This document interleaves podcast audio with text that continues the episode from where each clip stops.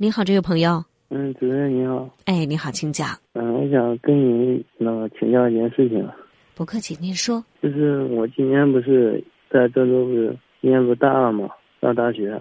我父母之前不是父母之前离婚了，就因为父亲在外面不是找别的女人嘛，然后我在中间劝嘛，劝了很多，我也不知道以后该怎么面对我父亲。你父母什么时候离异的？一年多了。啊，一年多之前就已经离婚了。但是您现在说不知道如何面对父亲，是从这个事儿出现一直到现在都跟父亲的关系不够好吗？主要是，嗯，主要一点没跟你说，就是我父亲就是离婚之后，去年过年嘛，他回来说是看我，但是回来之后他我妈不是腰不舒服，然后之后他回来了，他挖苦我妈，他挖苦我妈，我都没说什么，我都说你们既然离婚了。谁都不要理谁了。就是我跟我爸坐在一楼谈话，然后他就说我妈怎么，我妈怎么。我说你跟我谈话，别说我，别说我妈，就说你们现在离婚了嘛。他他，我爸就说离离婚就是因为我妈太好强了，太恃强了。然后我都我都说我妈再恃强，再怎么都是一个家。你你在外面找女人的话，不管谁的错，你在外面找，那就是你的错。然后他他说不过我，就。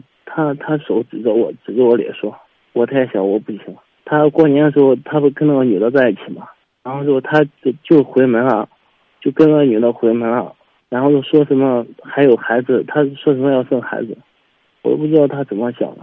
是这样啊，既然说你父母已经离异了一年多了，那么现在在他已经离异的状态下呢，再去找对象，甚至考虑要结婚生孩子。这似乎都是可以的嘛，是不是？都不违法。毕竟他现在是自由身，已经离异过了，不是说在和你母亲的这个婚姻的存续期间去做这样的事情，那肯定不行。但是现在关键是呢，父母离异了之后呢，似乎仍然是在这个究竟谁对谁错的问题上，是为什么离的婚有点纠缠不清，也有可能是时间还短，才一年多，尤其是你还这么大了。他们两个人呢，也经常会因为你呢再继续接触，不是冤家不聚头。有时候我们这样说夫妻，而这一对儿呢，这冤家呢现在是为此都闹离婚了，所以再聚在一起，你想结婚的时候都没过好，这离了之后再聚在一块儿再说起来这事儿，肯定也是有矛盾的。嗯，但是随着时间的变化，我想呢，就随着时间的延长，以后可能这种情况有会有变化。可能慢慢的，他们的这种争论就会淡下去。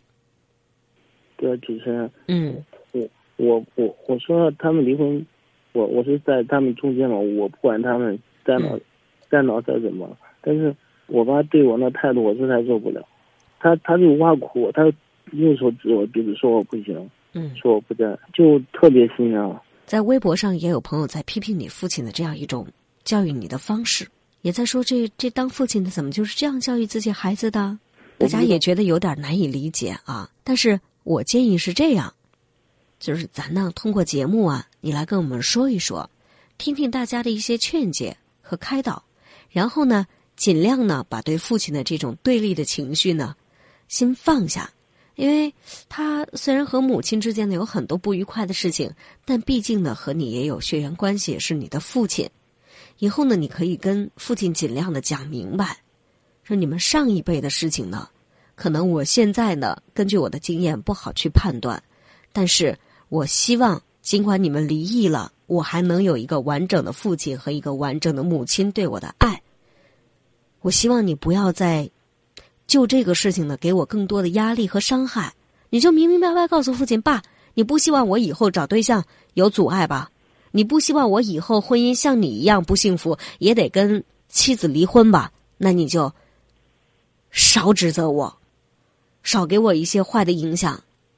你多关心我，咱好好的，让我好好成长，跟父亲好好交流一下。但如果说你父亲如果实在是不接受，仍然是对你的态度呢，会不那么不那么妥当，不那么不那么妥善的话。那么你要从自己的内心呢，坚强起来。首先你自己要明白事理，有自己的对这个事情的认知就行了。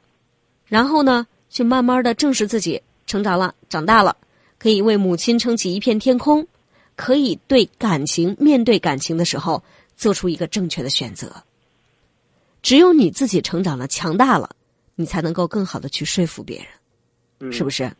到底我以后行不行？是我说了算，还是他说了算？对呀、你的人生和你的命运是把握在自己手里的，对吧？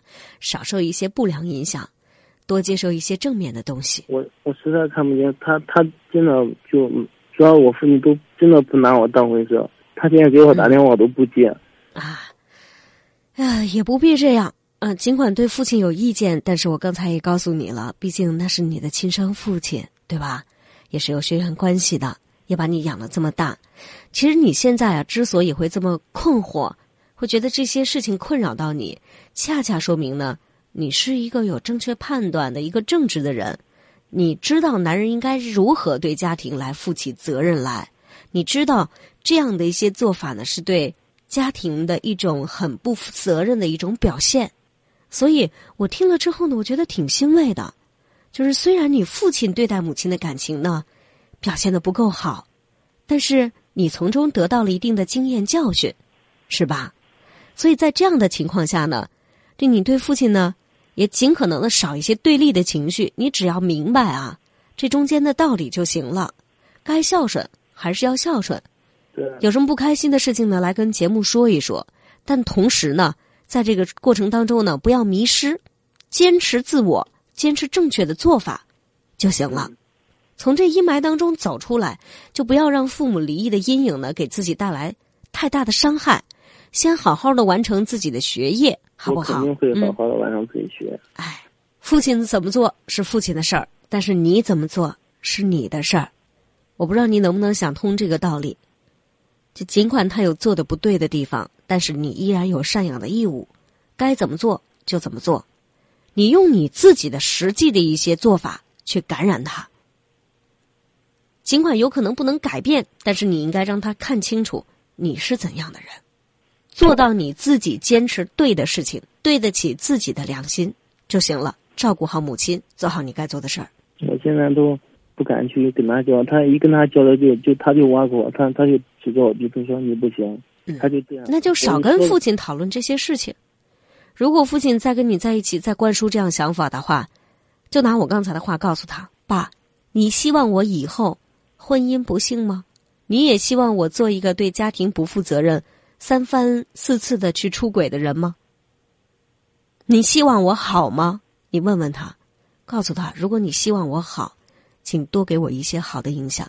话只说一次，如果以后他继续再跟你说这方面的事情，你不愿意听，你可以稍微回避一下，不要迷失，坚持自我。你跟父亲呢以后打电话的时候呢，可以接啊，没什么不能接的。接电话呢，尽量不涉及到和母亲之间的一些纠纷，不涉及他和母亲你们上一辈子的事儿，你少掺和啊。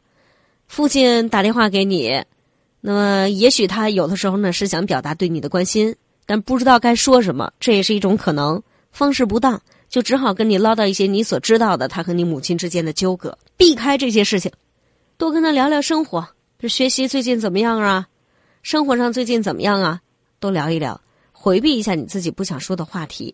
也这么大了，大二了，慢慢学着去处理这些事情，好吗？嗯嗯，坚强点儿，慢慢来啊！嗯，行，谢谢主持人。哎，好嘞。